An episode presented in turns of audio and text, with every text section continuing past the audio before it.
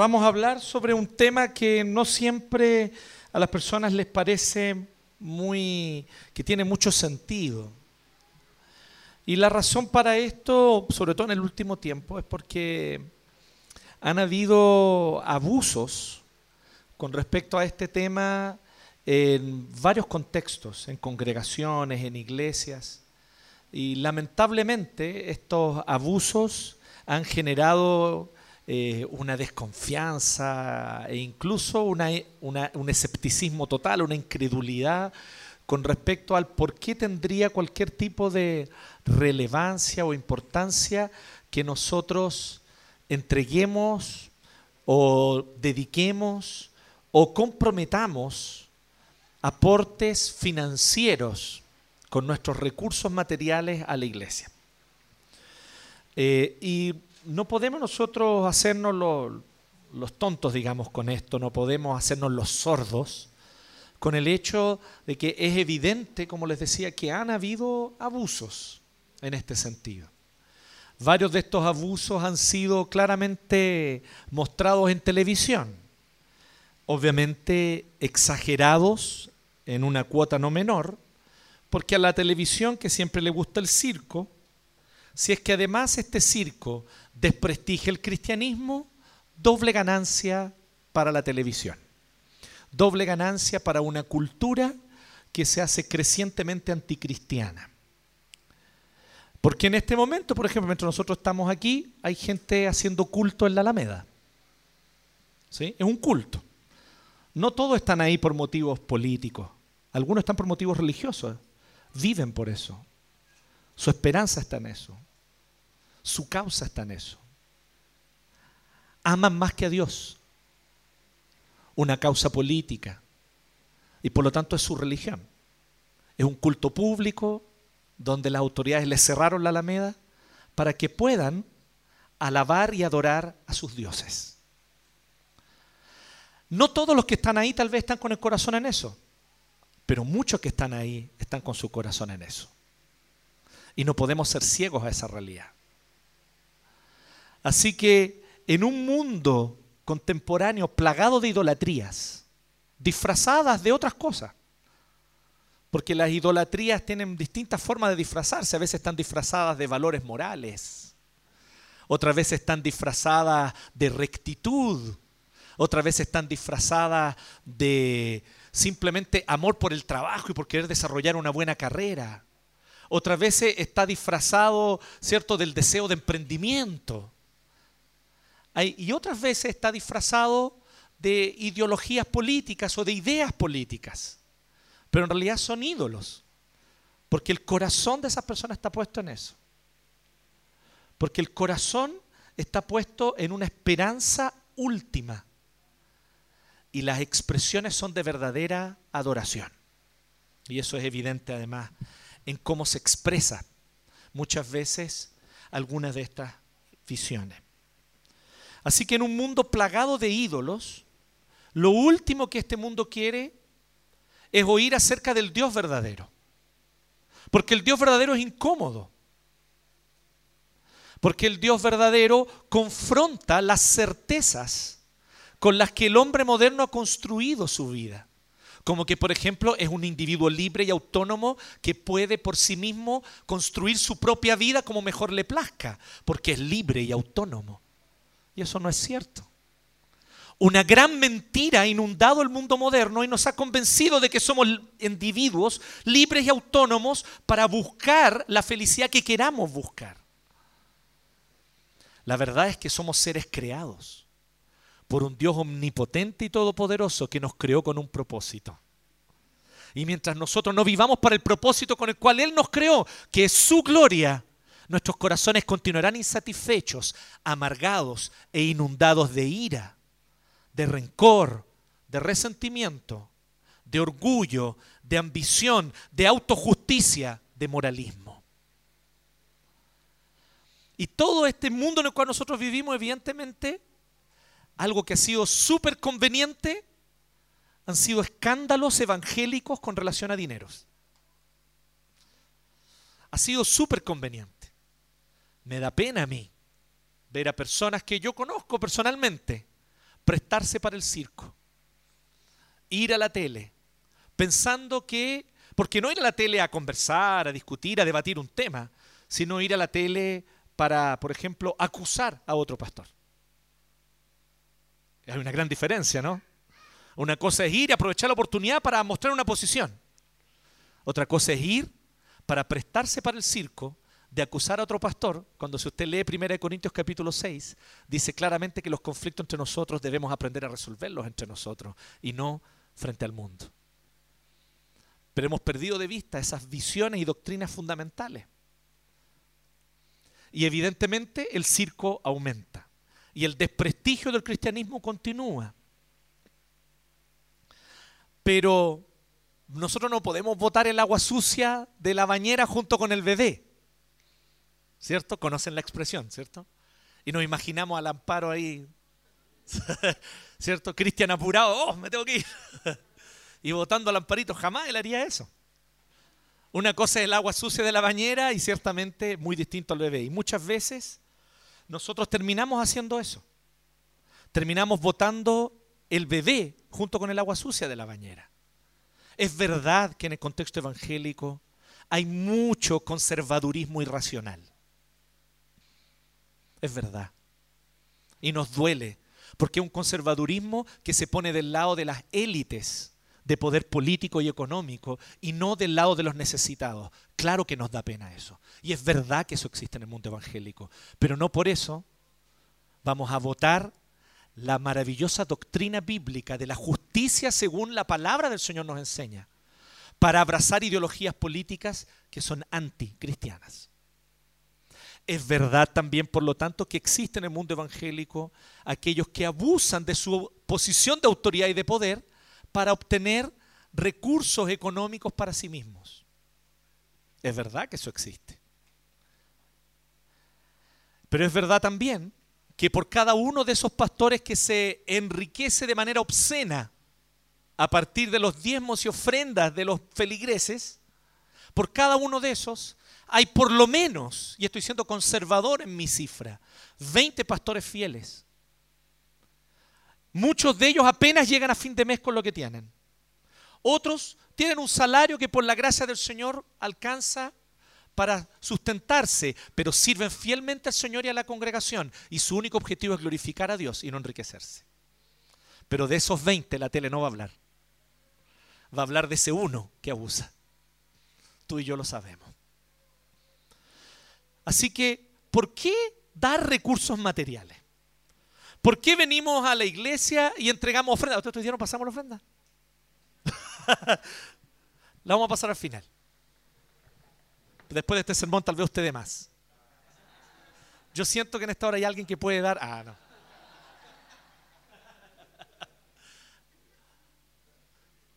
¿Por qué dar recursos materiales? Ya hemos hablado de esto y usted puede entrar al canal de YouTube y ver algunos de los mensajes donde anteriormente hablamos, por ejemplo, sobre el mandato bíblico del diezmo y por qué el mandato bíblico del diezmo permanece vigente en el Nuevo Testamento. Así como la señal del pacto a nuestros hijos. Así como muchas otras instrucciones bíblicas permanecen. Aquello que el Nuevo Testamento abolió está explícito en el libro de Hebreos. Lo que no está allí abolido, continúa. Estoy simplificando, es un poquito más complejo que eso, pero a grandes rasgos usted puede empezar por ahí. Lea el libro de Hebreos y usted va a ver que en ningún lado está abolido el diezmo. Lea a Jesús, la única vez que habló sobre el diezmo. Y él dijo, era necesario que ustedes hicieran esto otro, sin dejar de diezmar. La única vez que habla Jesús del diezmo, él dice que no hay que dejar de hacerlo. Y así podemos nosotros mostrar algunas otras cosas más, pero no es el punto porque usted puede ir a esos, a esos antiguos mensajes y usted los podrá ver. ¿Les parece?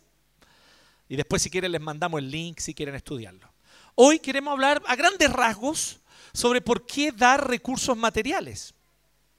Y uno de los motivos que planteamos hace un tiempo atrás es un motivo que es no menor. No queremos ser una iglesia cooptada por intereses políticos. Por eso no vamos a aceptar que el Estado nos financie. Porque según el gobierno que esté de turno y la ideología que esté imperando, Nos obligarán a predicar y a enseñar. Y la iglesia es libre para predicar la palabra del Señor. No seremos una iglesia estatal. Tampoco seremos una iglesia cooptada por intereses económicos. No queremos un poderoso empresario que nos financie. Y más adelante voy a tocar ese tema. Por la gracia del Señor, jamás hemos tenido un empresario que financie nuestra iglesia. Esta iglesia es sustentada por el diezmo de cada uno de ustedes. Y algunos de ustedes son estudiantes.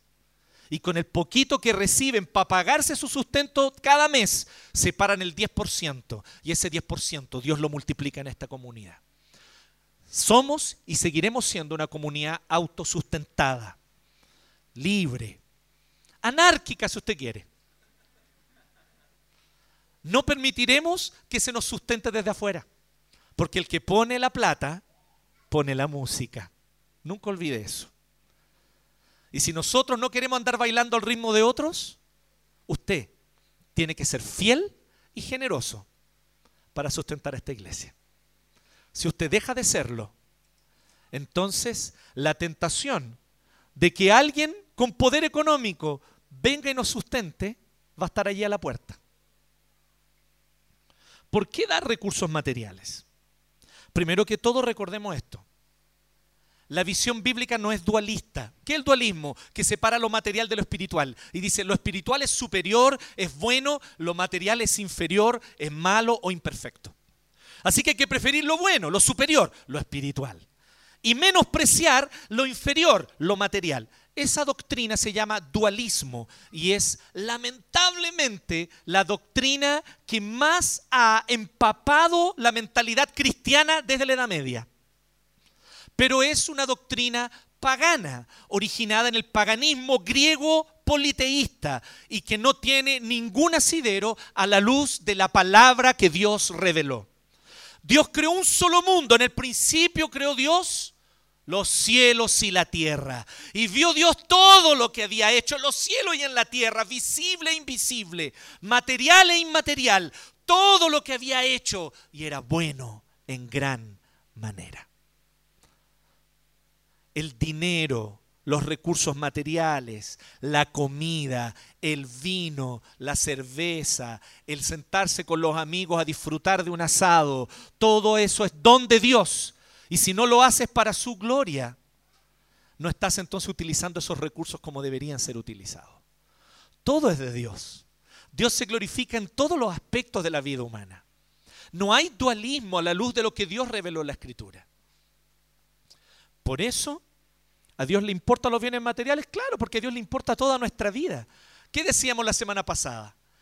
Que no hay un solo centímetro cuadrado sobre toda la existencia humana sobre el cual Cristo no clame, esto es mío. Cristo clama sobre toda tu vida, sobre todos los aspectos de ella, esto es mío. Cada segundo de tu vida, Cristo clama sobre él y dice, ese segundo me pertenece, entrégamelo. No dejes un segundo de tu vida fuera del señorío de Cristo. No dejes un aspecto de tu vida fuera del señorío de Cristo. Todo le pertenece. Pero también debemos nosotros recordar una segunda cosa antes de entrar a nuestro texto que existe una diferencia entre diezmos y ofrendas. Vuelvo a decir, usted puede mirar los mensajes antiguos de YouTube y ahí va a encontrar eso con más detalle. Solo es un recordatorio ahí, un friendly reminder. Diezmo es lo que yo separo, un porcentaje de lo que recibo para sustentar el culto al Señor y la expansión de su obra en el mundo. Por lo tanto, yo comprometo un porcentaje de lo que recibo y lo entrego al Señor. Lo interesante de aquellos que ven una clara diferencia entre el diezmo del antiguo y del nuevo es que si son honestos y leen bien la Biblia, se van a dar cuenta que la Biblia en el Nuevo Testamento no solo nos exhorta a mantener el diezmo en el Nuevo Testamento, sino que técnicamente la luz del Evangelio de Cristo en el Nuevo Testamento debería ser más del 10%. Debería ser más del 10%. Lo interesante es que, ¿qué está siendo mostrado con el diezmo? ¿Qué está siendo mostrado con la contribución? Cuando yo entrego mi contribución mes a mes, lo que yo estoy de alguna manera mi corazón está mostrando, qué es lo que está fluyendo desde mi corazón de manera natural, es fidelidad. El diezmo, que también nosotros le llamamos contribuciones, o sea, aquel porcentaje que usted compromete mes a mes, tiene que ver con una cosa, fidelidad. Y el Señor demanda de cada uno de nosotros que seamos hallados fieles. Cuando usted entrega su diezmo, usted está siendo fiel. La ofrenda es otra cosa. El diezmo ya está entregado, pertenece al Señor y no es suyo. Por eso Malaquías dice claramente, yo sé que el texto ha sido abusado, pero ya hablamos sobre eso al inicio, no voy a volver al tema. Aunque el texto haya sido abusado, el texto está ahí en la Biblia, usted tiene que leerlo. Y usted tiene que comprenderlo y tiene que aplicarlo. Si eso es del Señor, usted no lo puede usar para usted. Si usted lo usa para usted, le está robando a Dios. Es simple fidelidad entregar el diezmo, porque ese le pertenece a Él para el sustento del culto y de su obra. Pero la ofrenda es aparte del diezmo, es otra cosa. La ofrenda es un monto voluntario que yo entrego con el propósito de poder bendecir la obra en algún aspecto, de poder adquirir algo puntual o de poder simplemente permitir que la iglesia pueda apoyar las distintas necesidades de las familias más necesitadas de la iglesia o cosas así. La ofrenda guarda relación con otro asunto, no con fidelidad técnicamente, sino con generosidad. Y el Señor nos muestra claramente que aquellos que viven por Él y para Él tienen una marca en su corazón, como Bernabé la tenía. Son generosos. La Biblia dice que la avaricia es idolatría. Cuando usted es mano de guagua y no da, no ofrenda, no es generoso, usted está mostrando la idolatría de su corazón. Pero es que usted no sabe, pastor, yo gano poquito, sí. Como muchos hermanos fieles, ancianos, ganan menos que tú. Y no por eso dejan de ser ni fieles con su diezmo, ni generosos con sus ofrendas. Cada vez que pueden dar más, dan más. Hay viudas en la iglesia de Cristo que son ejemplo de generosidad. No por la cantidad que dan. Tal vez la cantidad no es tremenda, pero ¿sabes qué? Esos 5 mil pesos de esa viuda valen más que tus 200 mil pesos cuando tus 200 lucas son lo que te sobra. Mientras que esa viuda que da 5 mil está renunciando a algo para donar esos 5 mil. ¿No es eso lo que enseña Jesús? Explícitamente. Generosidad. Un corazón cautivado por la gracia, un corazón que ha nacido de nuevo y que ha vivido el milagro de la conversión, anhela ser generoso. Si a ti te incomoda la generosidad, no te gusta o incluso te parece un concepto que quieres rechazar, cuestiónate tu conversión. Porque no hay corazón que ha nacido de nuevo que no quiera ser generoso. Incluso más, ¿cuál es el dolor del cristiano? Quisiera ser más generoso y no lo puedo hacer. Quisiera hacerlo más, pero me cuesta. Tengo dificultades, a veces me falta la fe, otras veces me faltan los recursos. Quisiera dar más. Es el corazón de un cristiano convertido. El corazón de un cristiano convertido no anda buscando subterfugios para dar menos. Quiere dar más. Y si pudiera dar más, daría más. Y le duele no poder hacerlo. ¿Has nacido de nuevo?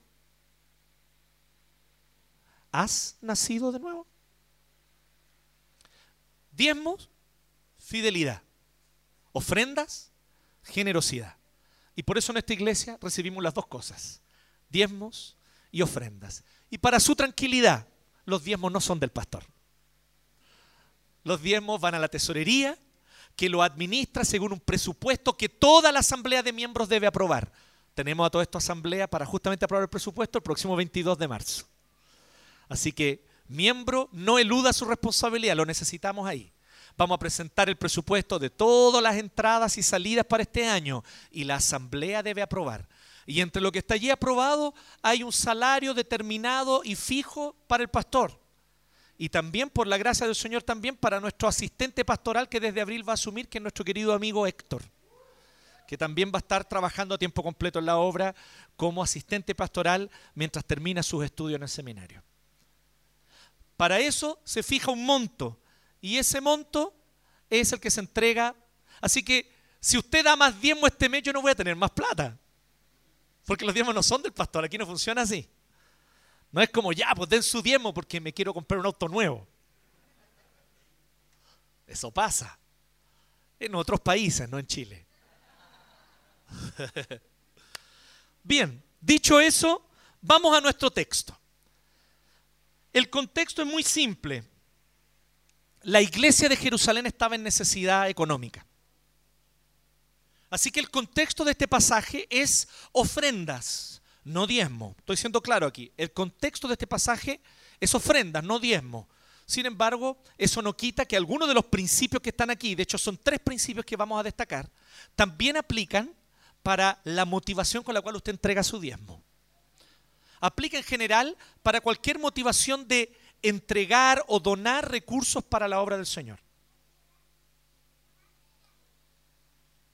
Bien, la iglesia de Jerusalén, como les decía, estaba en necesidad económica grande. La iglesia de Jerusalén era grande. ¿Se acuerdan que en una sola predicación se convirtieron 3.000 en Jerusalén? Y estos hermanos, ellos perseveraban juntos. Y había hermanos muy generosos como Bernabé. Bernabé era de la tribu de Leví y había nacido en Chipre, pero él ya vivía allí en el contexto de lo que actualmente llamamos Palestina. Y en ese contexto él tenía algunas propiedades que había heredado. Era un hombre, por así decirlo, de una condición social o socioeconómica privilegiada. Porque estamos hablando del siglo I, por lo cual tener propiedades, bueno, hasta el día de hoy, tener propiedades era algo importante, pero era mucho más importante en ese contexto. Era mucho más relevante de lo que es ahora. Y él tenía varias propiedades y él pensó, ¿para qué quiero todo esto? Cristo vuelve pronto, no me interesa tener todo esto.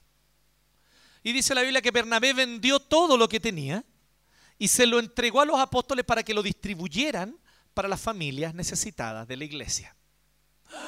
Bernabé era comunista. No lo era, porque el Estado no lo obligó. Él lo hizo porque quiso. No vino el Estado y le dijo, expropiese. No. Lo que ocurrió es que él voluntariamente quiso hacerlo.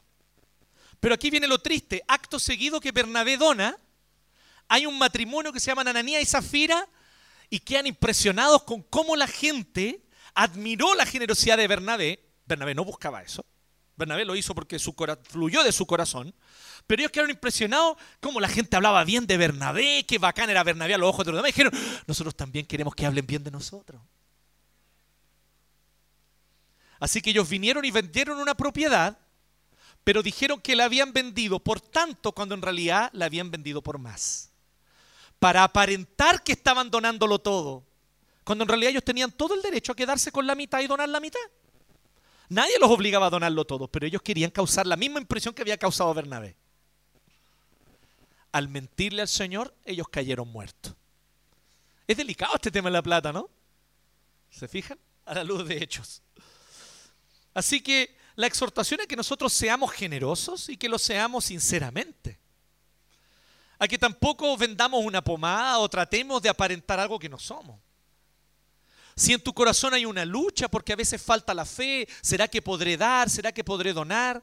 Espero que hoy a la luz de este texto puedan esas dudas aclararse y tú poder empezar a vivir esta lógica de la generosidad. Porque en Jerusalén, esta iglesia que pasaba todo esto, unas décadas después, en realidad un poco después, unos años después de esta situación, vino una gran hambruna en toda esa región. Y la iglesia empezó a pasar necesidad y nadie tenía recursos. Así que, ¿qué es lo que hizo Pablo con Bernabé de nuevo? y junto con los otros que habían ido a predicar a otras ciudades, pasaron a todas esas iglesias donde ellos habían predicado el Evangelio y los invitaron a dar ofrendas para la iglesia de Jerusalén. Porque la, ofrenda de, porque la iglesia de Jerusalén perdón, estaba con gran necesidad económica. Una hambruna estaba en toda esa región. Es más o menos alguna iniciativa que varios de nuestros hermanos han tomado. ¿sí? Incluso hay una iglesia, nosotros no lo hemos hecho así de regular. Hemos hecho más bien de manera espontánea una u otra persona. Pero hay una iglesia hermana nuestra, la iglesia presbiteriana de Chillán, por ejemplo, que ha comprometido mes a mes un aporte para los creyentes y para la iglesia de Venezuela. Sabiendo que hay una gran necesidad allá y que muchas de las iglesias de Venezuela lo que están haciendo es que después del culto preparan comida y sirven comida a los vecinos, porque hay muchos que no tienen qué comer. En este contexto, ellos donan todos los meses una cantidad de dinero para la iglesia de Venezuela. ¿sí? Algo parecido es lo que estaba ocurriendo. Ellos vinieron, Pablo y los demás de su equipo apostólico, y por todas las iglesias de Grecia, Corinto, Macedonia, invitaron a esas iglesias, que no eran tampoco de tantos recursos, pero por lo menos no estaba viendo una hambruna en su región. Y les dijeron, necesitamos que ustedes levanten ofrendas para llevarlas a Jerusalén. Es en ese contexto que Pablo hace esta exhortación que vemos aquí en 2 de Corintios 8, del 1 al 15. Tiene su Biblia abierta. ¿Cierto? Pues bien, lo que nosotros vemos aquí en este texto es tres razones, jovencitos, jóvenes, pequeños que están allá atrás, pueden anotar este título. ¿Por qué dar recursos materiales? El título va a ser una pregunta. ¿Por qué dar recursos materiales? Y aquí vemos tres razones, por lo menos tres, de por qué dar recursos materiales. Esta es la pregunta que, deben, que vamos a tratar de responder hoy. ¿Por qué dar recursos materiales? Y lo primero que Pablo dice está en los versos 1 al 7.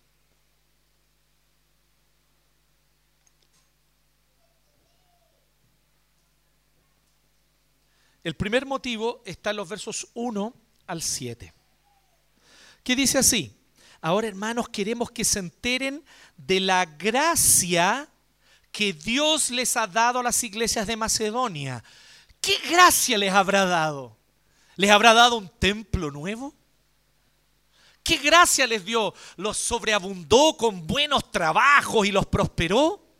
Ellos declararon, decretaron y fue de ellos el trabajo. ¿Qué gracia es esta? Esta es la gracia, verso 2 en medio de las pruebas más difíciles, su desbordante alegría y su extrema pobreza abundaron en rica generosidad, ofrendas, generosidad. Pablo dice que es una gracia ser generoso. Y esta es la primera razón de por qué dar recursos materiales. Porque dar es gozo. Este es el primer motivo. Porque dar es gozo. Para que nuestros jovencitos allá atrás que están anotando escriban el primer motivo. Porque dar es gozo. Pablo habla todo el tiempo del dar como un privilegio. ¿Se fijan en eso? Un gozo, una gracia. De hecho, él dice en otro texto, es más bienaventurado, o sea, hay más felicidad en dar que en recibir. Vamos a volver a ese punto. Hay más alegría en dar que en recibir. Es por eso que la verdadera acción social de la iglesia no se completa cuando tú das al necesitado. Ese es un primer paso, un primer escalón. Hay que dar al necesitado. El que está hambriento necesita pan. El que está con frío necesita abrigo, sin duda. Pero la acción social cristiana no se completa con dar. La acción social cristiana se completa cuando aquel que estaba en necesidad ahora puede él dar. Por eso que Pablo dice, el que hurtaba no hurte más, sino trabaje. Y ustedes dirán, ¿para qué? Pablo podría completar, esto está en Efesios 4, diciendo, el que hurtaba no hurte más, sino trabaje para que así él se pague sus propias cosas. Po. Pero no es lo que dice Pablo. Pablo dice, el que hurtaba no hurte más, sino trabaje para tener con qué dar a los necesitados. Hay más gozo en dar que en recibir. Es más digno el que da que el que recibe. Por eso las ideologías políticas se quedan cortas, cojas, mediocres como son, cierran su visión en que hay que dar y que lo único que debe ocurrir es que el necesitado debe ser objeto de la asistencia. Pobreza de pensamiento. no comprenden la naturaleza humana. La verdadera dignidad del ser humano es poder bendecir a otro, es poder dar, es poder entregar. Por eso ser mero objeto de la asistencia estatal jamás volverá la dignidad a nadie. Un Estado que entrega más recursos para los necesitados no da dignidad, muchas veces incluso hace lo contrario, la quita. Un Estado que realmente quiere que sus ciudadanos tengan dignidad debe darle las condiciones o facilitar las condiciones para que ellos sean generosos y puedan dar. Para que sean partícipes y bendigan a otros. Para que sean sujetos, no solo objetos. Sujetos de caridad. Sujeto de asistencia y no solo objeto de asistencia. Esa es la verdadera dignidad. Me adelanté, le dije que iba a decir eso más adelante, pero lo dije antes. Así tratamos un tema menos después. No solo aquí, sino en muchos otros lugares, de hecho Jesús también lo hace, la Biblia nos enseña que dar es alegría. ¿Se acuerdan de lo que decía el sacerdote católico romano Alberto Hurtado? Para algunos San Alberto, para otros Padre, tu padre será, mi padre no era, así que yo no le llamo así. Don Alberto Hurtado decía algunas cosas interesantes. Tenía una frase famosa. Él decía, hay que dar hasta que duela. ¿Se acuerdan? Qué bonito. Pero se queda corto Alberto Hurtado. Yo entiendo el sentido y creo que tenemos que entender el sentido. Lo que él quería decir, y sobre todo se lo decía esto en un Chile de los años 40 que era muchísimo más desigual del que es ahora, muchísimo más, incomparablemente. Y en ese contexto, él le decía a las élites económicas, casi todas ellas o gran parte de ellas católicas, les decía que no solo dieran limosnas. Entonces él decía, den hasta que duela, no pueden simplemente dar lo que les sobra. Entendemos el sentido, no vamos a ser injustos, ese era el sentido. Pero el problema es que esta frase quedó y quedó como si fuera un versículo. Quedó así como, ayúdate que yo te ayudaré y hay que dar hasta que duela. Vamos descubriendo versículos que no están en la Biblia, los vamos a ir sumando. Pero el verdadero sentido bíblico es otro. No hay que dar hasta que duela. Porque si te duele dar, entonces no has nacido de nuevo. No has conocido el Evangelio. Hay que dar hasta que te mueras de la risa de perderlo todo por la gloria de Cristo. ¿Me entienden o no? Yo sé que la comparación es pésima la que voy a hacer, pero quiero que simplemente vamos al, sentimiento emocional. Todos conocemos al guasón. Heath Ledger, sí, no, no Joaquín Phoenix. Vamos a Heath Ledger, el anterior guasón.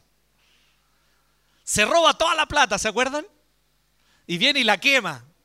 Y se mata de la risa, lo encuentra lo máximo. ¿Qué pasa con el cristiano cuando él entrega? Incluso él pierde por dar, pero lo hace porque está convencido que es la voluntad del Señor. Le pasa lo mismo que al guasón. Se mata de la risa. Qué alegría es dar, qué gozo es dar. Hay más bienaventuranza en dar. Porque el Señor restaura mi dignidad como ser humano. La dignidad que he perdido a causa del pecado y de la caída es restaurada cuando yo por fin puedo dar, puedo entregar y puedo bendecir a otro. Cuando yo puedo abrir las puertas de mi casa y servirle una once a otra persona, desde dar pequeñas cosas hasta el venir y pensar, puedo darle a esta persona esta cosa, puedo donar esto, puedo donar esto otro. Puedo renunciar a esto y no me hará falta porque sé que él o ella lo necesitan más. Es heavy eso, ¿no? Pero nosotros vivimos en una cultura que desde chiquitito nos enseñó a cómo obtener mejor lucro para nosotros mismos. Porque se justifica a la luz de una ideología disfrazada de corriente científica, pero es ideología. Se nos enseña a la luz de una ideología que es la ideología liberal, que una mano invisible va a arreglar todo si tú eres egoísta. Pero la Biblia las cosas son muy sencillas. Si tú eres egoísta, vamos a producir una sociedad más egoísta. Una sociedad más egoísta es más dañina para todos. No va a crecer, no va a traer bendición.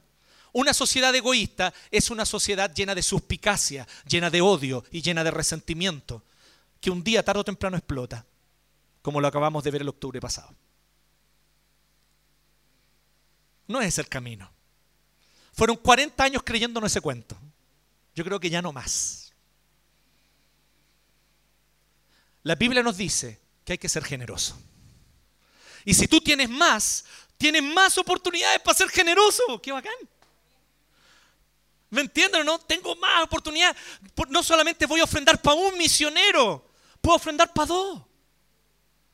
No solamente voy a enviar mi aporte para un proyecto de asistencia social, puedo entregar mi aporte para dos o tres proyectos de asistencia social. Antes yo solamente había apadrinado a un niño de World Vision. Ahora puedo apadrinar tres. O puedo enviar ese recurso a un misionero que está en un contexto complejo para que él y su familia tengan sustento para continuar la obra de predicar el Evangelio donde son perseguidos.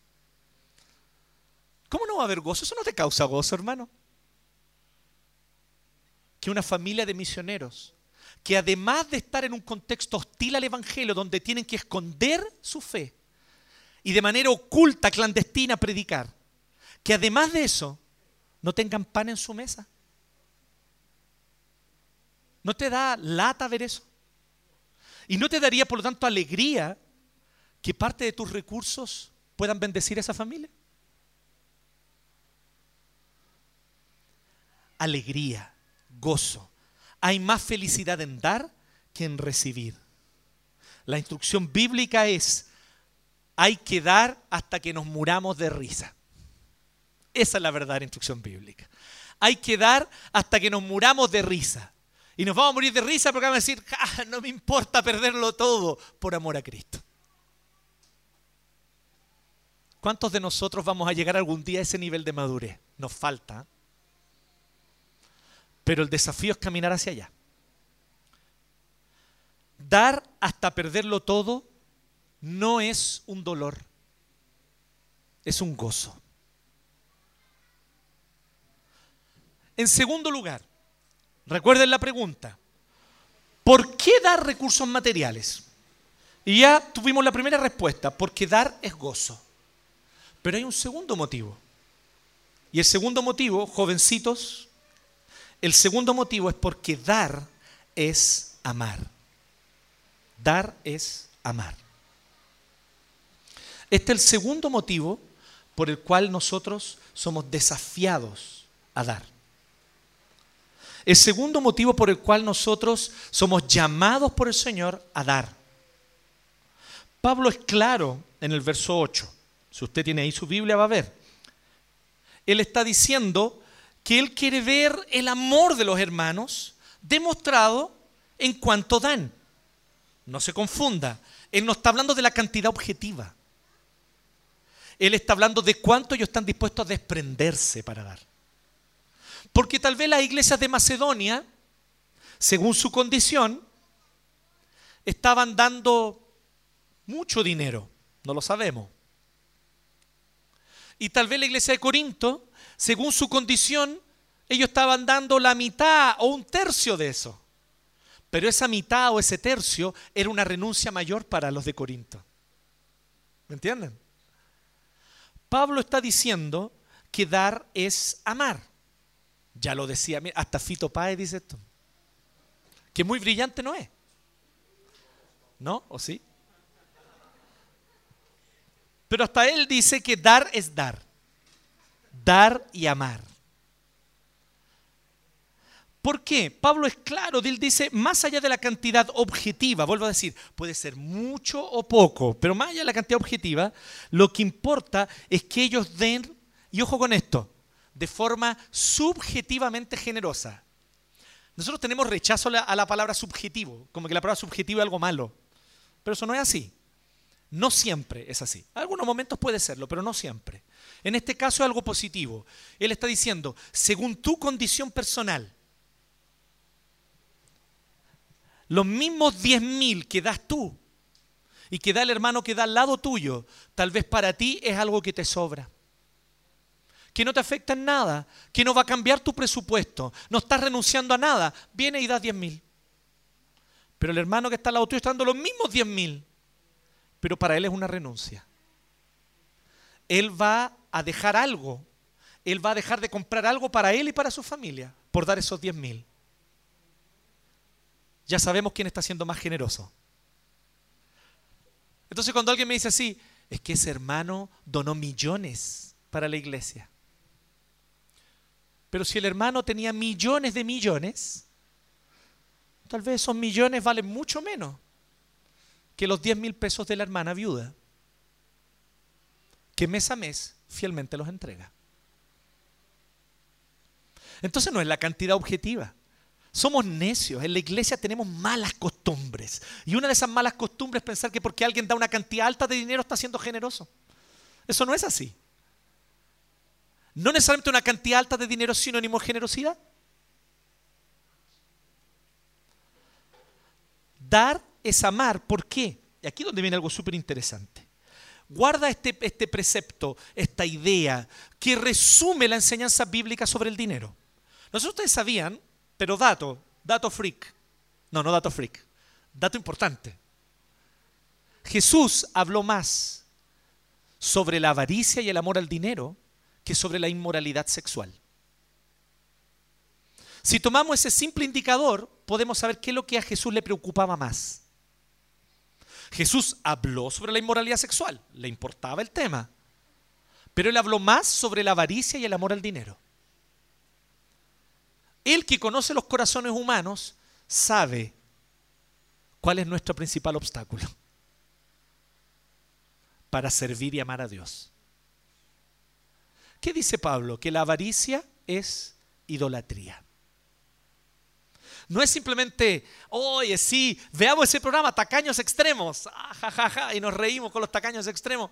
Pero según el apóstol Pablo, eso es un pecado el avaro es idólatra. Por eso es avaro. Porque él piensa que su propósito, su sentido y su seguridad personal están en cuánto dinero tiene. Así que él trata de perder lo menos posible para retenerlo. El avaro es idólatra. Se aferra a sus recursos. No entrega, no dona, no es generoso, si da, da lo que le sobra. ¿Por qué? Porque su sentido de seguridad personal, por lo tanto su identidad está en cuántos recursos tiene. Querido hermano, querido amigo, hoy es tiempo de que te arrepientas de tu idolatría. Tu vida no es más valiosa porque en tu cuenta hay más dinero. Tu vida no es menos valiosa porque en tu cuenta hay menos dinero. Tú no vales más por el dinero que tienes. Dime cómo gastas y te diré cuánto amas. Guarden este precepto. Es un resumen de la enseñanza bíblica sobre el dinero. Dime cómo gastas y te diré cuánto amas. Es algo bien sencillo. Pongámonos un ejemplo como iglesia. Nosotros venimos y decimos así, es que para nosotros como iglesia es muy importante, es muy importante la evangelización. Es lo más importante para nosotros como iglesia. Evangelizar es lo más importante. Perfecto, entonces tome el presupuesto de la iglesia y vea cuánto de ese presupuesto se usa en evangelización. Esa es la demostración fehaciente de cuán importante para esa iglesia es la evangelización. ¿Me entiende? Hay evangelización directa e indirecta, ok. Pero tomemos todo. ¿Cuánto se está invirtiendo? A veces una iglesia gasta mucho de su presupuesto en mantener una estructura, mantener un templo, mantener el piso encerado. ¿Me entiendes? Mantener las, ventanas limpias. Y se va todo el presupuesto en eso. ¿eh? ¿Faltan Biblias para evangelizar? No, no hay porque cambiamos el vitral. ¿Me siguen? Compleja situación, ¿no? Bueno, con tu vida personal es lo mismo. Mira tu presupuesto, tu presupuesto mensual de tu familia. Ahí están tus amores. en lo que gastas más, tú amas más. Así que yo te hago una pregunta. ¿Amas realmente la obra del Señor? ¿Amas a Cristo? Sí, claro que yo amo a Cristo, pero a Cristo se le ama con un amor etéreo. Yo lo amo con alabanzas y con oraciones, no con dinero. O sea, a Jesús no le, no interesa mi dinero. Eso no es bíblico. ¿Tú amas a Cristo con todo o no lo amas? Tú no puedes simplemente amar a Cristo con alabanza, oraciones y, cánticos. Es más, te hago una pregunta. ¿Tú podrías amar de verdad a alguien y amar solo su cabeza y no su cuerpo? Así como esos personajes de Futurama, que son una pura cabeza en un... ¿Podríamos amar a alguien diciendo, no, mira, en estos, en estos últimos meses he tenido que hacer varios matrimonios, varios. ¿Se imaginan que las promesas fueran así en un matrimonio? Prometo amar y cuidar tu cabeza, no tu cuerpo, hasta que la muerte nos separe. Sería extraño, ¿cierto? No puede ser eso. No hay amor verdadero allí donde yo solo amo la cabeza y no el cuerpo. Muchos de nosotros decimos amar a Cristo, pero no amamos la iglesia. Mira tu presupuesto mensual nuevamente ahora, piensa en él. ¿Cuánto inviertes en la obra del Señor? Así tanto es cuanto amas a la iglesia y por lo tanto cuanto amas a Cristo. ¿Es lo que te sobra lo que entregas para la iglesia? Después que hiciste todos tus gastos, porque tu vida es más importante que la obra del Señor, obvio. No, que buscar primeramente el reino de Dios, no, eso era metafórico. Entonces mi vida está antes que el reino. Después que hago todos mis gastos, gasto en todos mis gustos, Ahí me sobra y eso lo entrego para la obra del Señor. Así es cuanto tú amas la obra del Señor, hermano. No te engañes más a ti mismo. Deja de vender pomadas para los otros y deja de venderte pomadas a ti mismo también. El que ama la obra del Señor da generosamente en la obra del Señor. Así es el amor. El amor da. Por eso que el principio bíblico es este. Dime en qué gastas tu dinero y te diré qué amas más y qué amas menos. ¿Cuánto estoy dispuesto a dar por X? Bueno, esa es la medida para saber cuánto realmente yo amo a X. Y vuelvo a decir, no estoy hablando de una cantidad objetiva. Estoy hablando de cuánto tú estás dispuesto a renunciar. Porque si tus ingresos son pocos, nadie te está diciendo que tengas que donar para la iglesia 500 lucas. Que tal vez ni las tienes. Pero de lo que es tu presupuesto, ¿Están primero tus gustos y tus preferencias personales? ¿Tu bebida favorita y tu sushi favorito? ¿Y después la iglesia? Entonces hay un problema. ¿Qué debe estar primero? Busca primeramente el reino de Dios y su justicia. La instrucción de Cristo es clara. ¿Cuánto amas tú a Cristo? Recuerden esto, el dinero no es para ser amado. La raíz de todos los males es el amor al dinero. El dinero no es para ser amado, el dinero es para ser usado. No ames tu dinero, no te aferres a él, no lo acumules, no lo juntes hasta el punto de que tú no sabes para qué estás juntando y acumulando. No hagas tal. ¿Sabes qué dice la Biblia de los acumuladores de dinero? Lo dice la Biblia, no yo. Necio. Esta noche vienen por tu alma. ¿Y todo lo que has juntado de quién será? La instrucción bíblica es maravillosa. Cuando yo leo la parábola de los talentos y veo las instrucciones de Cristo, yo veo que Cristo nos enseña una ética del dinero maravillosa. Él dice, primero, el ético, el, el ético, el dinero, éticamente, el dinero no es para ser amado, es para ser usado. Usa el dinero, inviértelo, bendice a alguien, bendice a un misionero, úsalo en la obra, inviértelo para producir trabajo para otro. Tienes dones de emprendimiento, aumenta tu emprendimiento para que se genere más empleos para otro. Bendecirás a tu país así. Inviértelo, pero no lo acumules. Invierte en un negocio, invierte en una pyme. Tal vez algún hermano aquí mismo de la iglesia quiere empezar un emprendimiento y tiene una buena idea, pero no tiene capital y tú lo tienes. Invierte. Pero no lo acumules, porque el que ama el dinero no le sirve de nada, es necio. El dinero es para ser usado, no amado. Pero además, la Biblia nos dice algo súper interesante y nos presenta esta que parece ser una paradoja, pero no es ninguna paradoja. Solo es paradoja para las mentes que están cautivas de las ideologías modernas. Pero si usted tiene una mente verdaderamente bíblica, lo va a entender al tiro. No hay ni una paradoja aquí. La Biblia nos enseña que nosotros debemos ser hábiles y astutos en producir riqueza. La palabra de los talentos lo dice. Y en segundo lugar nos dice que debemos ser también sabios para jamás acumular riquezas. Produce riquezas, no la acumules. Produce para bendecir, produce para generar empleo, produce para invertir. El creyente entregado al Señor en toda su vida produce riqueza, genera ideas, emprende, lleva adelante iniciativas. Es la, la ética cristiana del trabajo y del dinero, pero nunca lo acumula. Interesante, ¿no? Porque Jesús mismo enseña que el que acumula es necio. Esta es la ética cristiana. ¿Amas realmente a Cristo, por lo tanto? ¿Amas la extensión de su reino? ¿Amas a tal punto a Cristo que quieres cuidar su cuerpo para que su cuerpo pueda permanecer y seguir en la obra?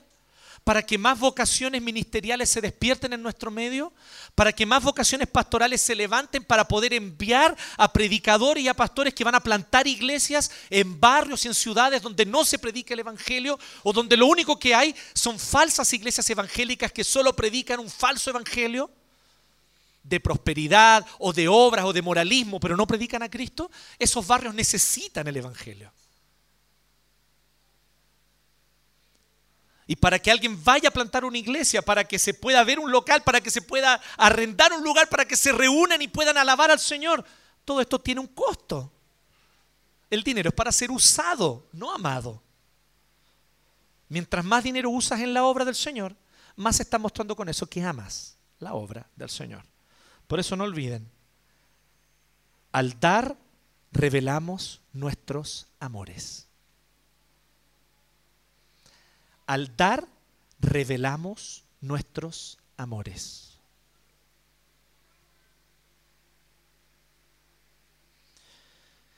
Finalmente, en tercer y último lugar, ¿por qué dar? ¿Por qué dar recursos materiales? Esta era la pregunta, ¿cierto? Entonces, en tercer y. Ahí, gracias. En tercer y lugar, ¿por qué dar recursos materiales? Y esta es la respuesta, la tercera y final respuesta para los jovencitos que están anotando atrás. Porque dar nos hace iguales. Mm. Dar nos hace iguales. Espera, espera, espera. Yo creía que recibir nos hace iguales. Si recibo ayuda del Estado, voy a ser igual al que tiene más, porque el Estado me está ayudando para elevarla. ¿No era así como funcionaba? Sí, así es como funciona en la corta de vista ideología moderna. Pero a la luz de la Biblia y del ser humano como Dios lo creó, hay más dignidad en dar, en ser un sujeto que entrega y no un objeto que recibe asistencia. Y eso nos hace iguales. Pablo habla claramente del 13 al 15 sobre la igualdad. ¿Se podemos ver el 13? No se trata de que otros encuentren alivio mientras que ustedes sufren escasez. Es más bien cuestión de igualdad. Y algunos de ustedes están tan contaminados por las ideologías modernas que piensan que hay igualdad es que todos reciban lo mismo. Me río de ustedes. Se nota que no han leído la Biblia. Leen versículos aislados y creen que entienden todo. Nunca en la Biblia igualdad es igualdad de ingresos. Nunca. En la Biblia igualdad es que todos podamos recibir lo que necesitamos según nuestra necesidad. Y que tengamos la misma dignidad. Y ahí es donde viene algo clave. El ciclo para completar la dignidad, para que alguien que ha perdido su dignidad vuelva a recuperarla, no se completa, no se cierra cuando tú simplemente le das. Se cierra cuando Él empieza a dar. ¿Me entienden? ¿Se acuerdan de la famosa metáfora esta de que si hay que dar el pescado, enseñar a pescar? ¿Sí? Es como algo así. Primero que todo, hay que darle el pescado, porque si el compadre está muerto de hambre, por más que yo le trate de enseñar, el loco no me va a pescar porque está muerto de hambre. Entonces primero le doy el pescado, obviamente, para que me preste atención. Pero ahora que él ya tiene su pescado y tiene el omega 3 necesario para aprender lo que yo le voy a enseñar, le enseño a pescar. Para que ahora sea él quien dé pescado al que necesita. Ahí se completa el ciclo.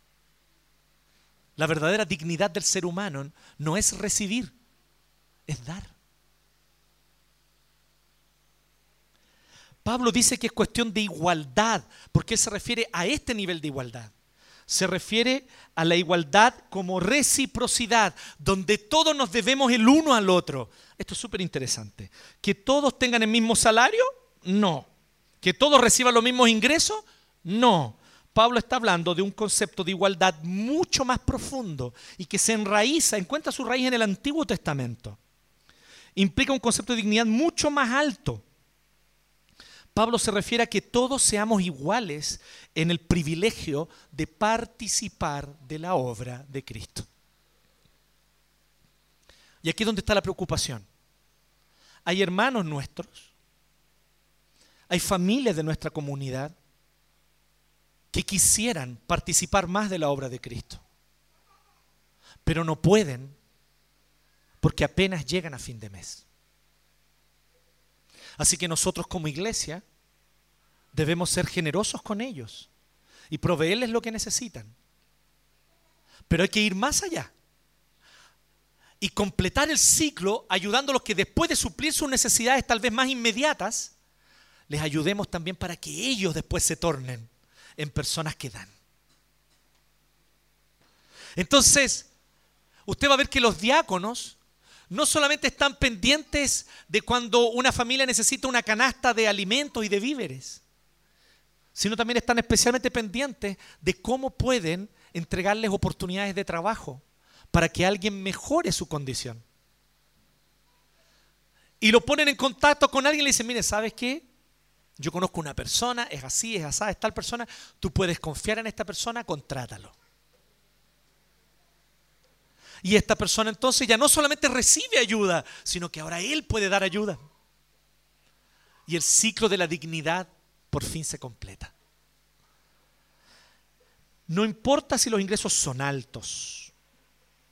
No importa si tus ingresos son altos. La reciprocidad dice lo siguiente, tú tal vez recibes doble, triple que el salario promedio de la gente aquí. Tal vez más, tal vez cuatro o cinco veces el salario promedio. Tal vez tú recibes alto, un, un ingreso alto, pero tú sigues siendo necesitado. Y tus hermanos tienen dones, recursos con los que ellos te pueden bendecir a ti.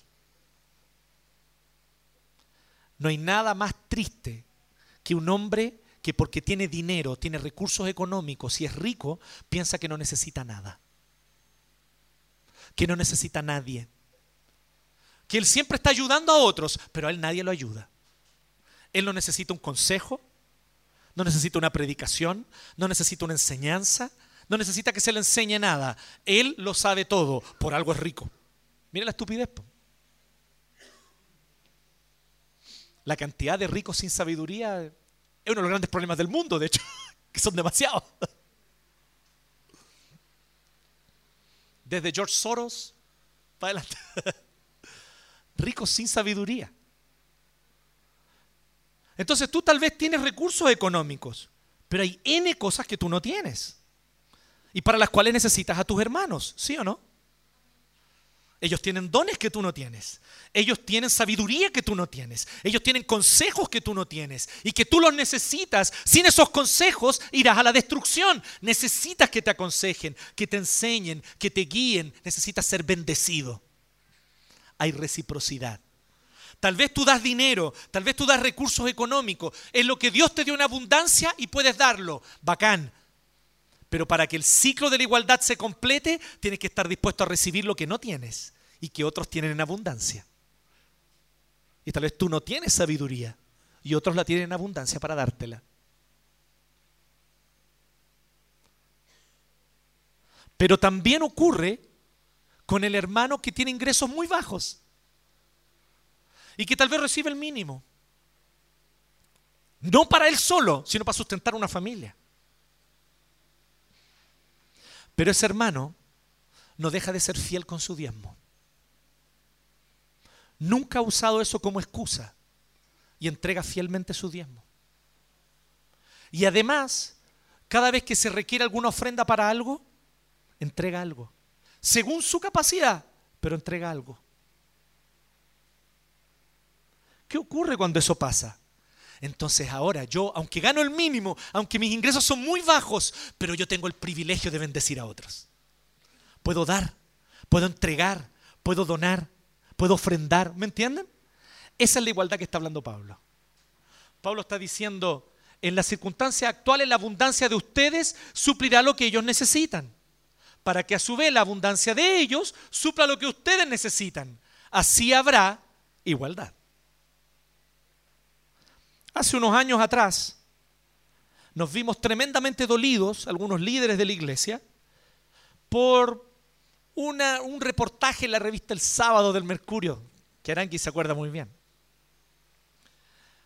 Y era un reportaje donde aparecía un hermano evangélico, donde decía que él era el financista de la iglesia.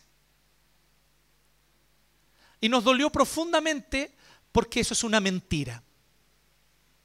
Bueno, el mercurio miente, no, no es nuevo. Esta iglesia, ¿sabe quién es el financista de esta iglesia? Todos y cada uno de ustedes. El diezmo que la hermana viuda entrega de su pensión financia esta iglesia, tanto como los millones que puede entregar un poderoso empresario. Los millones de ese empresario no valen más que el diezmo de la viuda pobre. Eso es igualdad. Por otro lado, si usted ve los libros contables, usted va a ver que el hermano aquel estaba lejos de ser el financista. Lejos. Una u otra donación por aquí. Hay más dignidad en dar. La iglesia no tiene un financista y jamás debe tenerlo. La iglesia es financiada por todos los miembros que según su medida dan. Y eso nos hace a todos iguales. ¿Se imaginan si nosotros dijéramos así? Ya, todo aquel que entregue un diezmo sobre los 100 mil, su voto vale el doble. ¿Se imaginan eso en la asamblea? Bueno, así era la democracia de los griegos. ¿eh? Gracias al Señor que no es la democracia que nosotros tenemos. No, un hombre, un voto. Una persona, un voto. Ese diezmo, ¿cuánto es? Según los ingresos de esa persona, pero sigue esa persona siendo tan miembro como cualquier otro. No tiene privilegios sobre otro. No tiene derecho a ser más escuchado que otro. No tiene derecho a decir qué se hace y qué no se hace porque da más. Por ningún motivo, imagínense iglesias cooptadas por financistas. No queremos ser ese tipo de iglesia. Y usted ciertamente no quiere que esta iglesia sea ese tipo de iglesia. Por lo tanto, recuerde que el que en la ofrenda, cuando pasemos la ofrenda más rato, el que en la ofrenda pone 20 mil, no es más importante que el que puso una moneda de 500. Porque ese que puso la moneda de 500 tal vez puso todo lo que tenía para hoy día. Mientras que el que puso 20 mil puso algo que le sobraba. El criterio no está allí. El criterio está en que todos participamos. Pero tal vez, Y esto es lo mejor. El que dio 20 mil y el que dio 500 pesos, ambos están renunciando igual a algo para entregar. Y eso es lo bueno. ¿Cierto? Eso es bueno. Según tu necesidad, según tu nivel, tú entregas generosamente. Y eres igual que la viuda que vive de una pensión. Eres igual que el estudiante que recibe a lo mejor apenas lo que le da. Te vuelves igual que él. Porque tu ofrenda y tu diezmo valen lo mismo. Entran a un mismo, a una misma bolsa, y allí se reparte para las necesidades de la iglesia. Este es el plan de Dios. Hay más dignidad en dar, en entregar y en aportar que en ser mero objeto de asistencia. No olvidemos esto. Al dar nos hacemos iguales. Al dar nos hacemos iguales. No en ingresos, sino en dignidad. Todos igualmente dignos. Todos igualmente dignos. Todos iguales en importancia. Nos hacemos iguales. Quiero que concluyamos con el verso 9. Si puede volver al verso 9, por favor.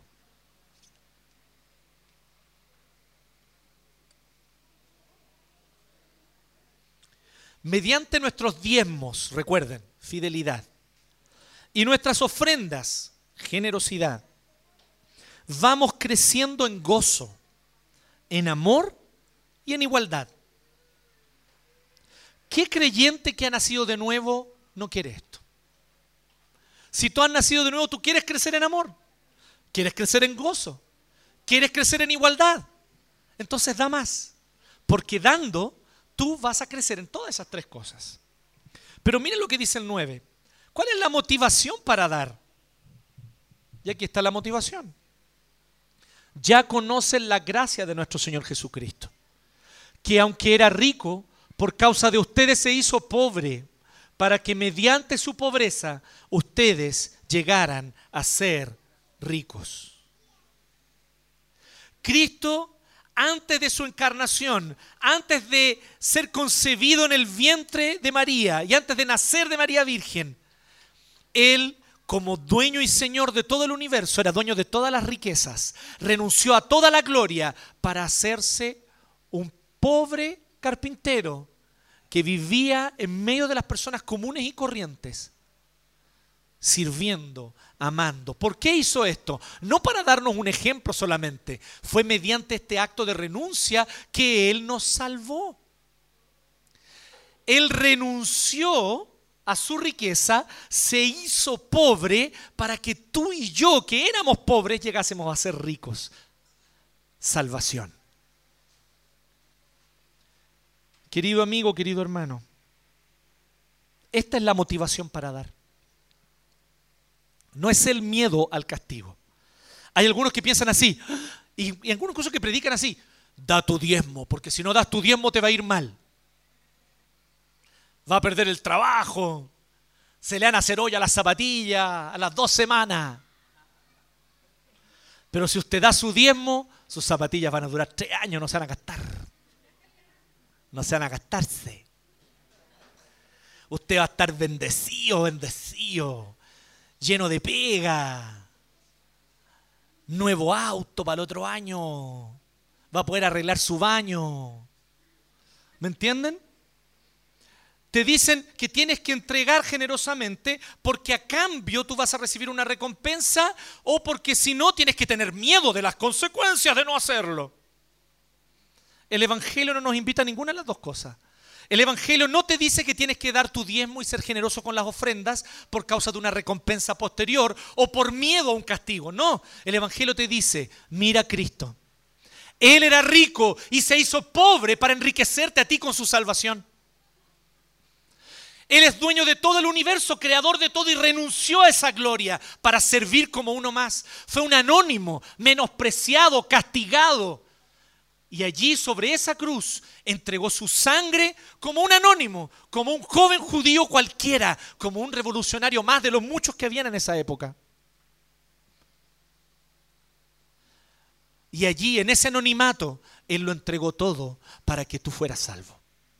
Porque solo la muerte de Jesús de Nazaret, el Cristo, es la que te provee salvación. Porque solo la sangre de Jesús de Nazaret, que es el Cristo, puede otorgarte perdón. Y Él la derramó abundantemente para que tú y yo tuviéramos perdón, para que tú y yo tuviésemos una nueva vida. Todas tus deudas han sido canceladas. Todo tu pecado es perdonado. Mira a Cristo, mira a la cruz. Allí está tu salvación. Y ante una generosidad tan grande, ¿quién no querría ser generoso? La motivación no es el miedo, ni el deseo de recompensa posterior. La motivación es la simple gratitud. Él lo dio todo por ti. ¿Por qué tú no darlo todo por Él? Él ya demostró que te ama, te cuida y está contigo. Que todos tus pasos son cuidados por Él. Que Él es tu Salvador y que Dios es tu Padre. Que por siempre está contigo. ¿A qué tienes temor? ¿Que no vas a llegar a fin de mes? ¿A qué tienes miedo? ¿A que no vas a lograr ese proyecto que tienes? como si tu padre no fuera poderoso para sustentarte como lo ha hecho hasta ahora. Cristo lo dio todo. Que esa sea tu motivación. No el miedo. Yo no vengo aquí a decirle, den el diezmo si no les va a ir mal. Mira qué soberana estupidez le estaría diciendo. Menos vengo yo aquí a decirle, da 10 que Dios a cambio te dará 100. ¿De dónde sacaron esa cuestión? Como si lo mejor que me pudiera pasar es ser prosperado económicamente, sale para el lado. A lo mejor es lo peor que me podría pasar. A lo mejor si prospero económicamente, mi fe se enfría y dejo de confiar en el Señor. Y yo no quiero eso. Porque mi mayor tesoro es Cristo, no los bienes de este mundo. ¿Cuál es tu mayor tesoro? No, hermano, la motivación no es ninguna de esas cosas. La motivación para dar generosamente es porque Cristo primero dio. Y lo dio todo. Y gracias a esa generosidad, tú tienes salvación. ¿Tienes temor de dar? ¿No quieres dar? ¿Te resistes a hacerlo? Tal vez necesites mirar esa cruz y entender la salvación y ser convertido. Porque tal vez aún no te has convertido. Por eso no te gusta dar. Por eso no te gusta la generosidad. Por eso inventas razones y motivos y versículos sacados de contexto para no dar. Tal vez por eso. Tal vez, yo no sé, yo no conozco los corazones, pero tal vez. Porque alguien que es cristiano, que ha nacido de nuevo, lo que más quiere es dar. Y si pudiera dar más, daría más. Lo que le duele es no poder dar más. Es el corazón de un creyente. Hoy estás a tiempo. No es demasiado tarde para ti. Cree en el Señor Jesucristo. Vuélvete a Él. Deja que Él te convierta y te vuelva a Él. Para que así tu corazón cambie de ser un corazón avaro a ser un corazón generoso. Oremos. Gracias Señor, te damos por tu palabra. Gracias Señor por la inmensa gracia que tú nos das de poder servirte, conocerte, y conocer esa generosidad que tú nos mostraste. Ahora Dios te rogamos que tú, Señor, nos enseñes a de todo corazón ser generosos porque tú lo fuiste primero. Que nosotros podamos, oh Dios, amar, amar de forma concreta, invirtiendo dinero, recursos, tiempo. Porque eso es amor. Amor no son palabras ni sentimientos, amor es dar que nosotros amemos, amemos a tu iglesia porque es tu cuerpo, amemos tu obra porque es tu plan, amemos tu reino porque eres tú el rey.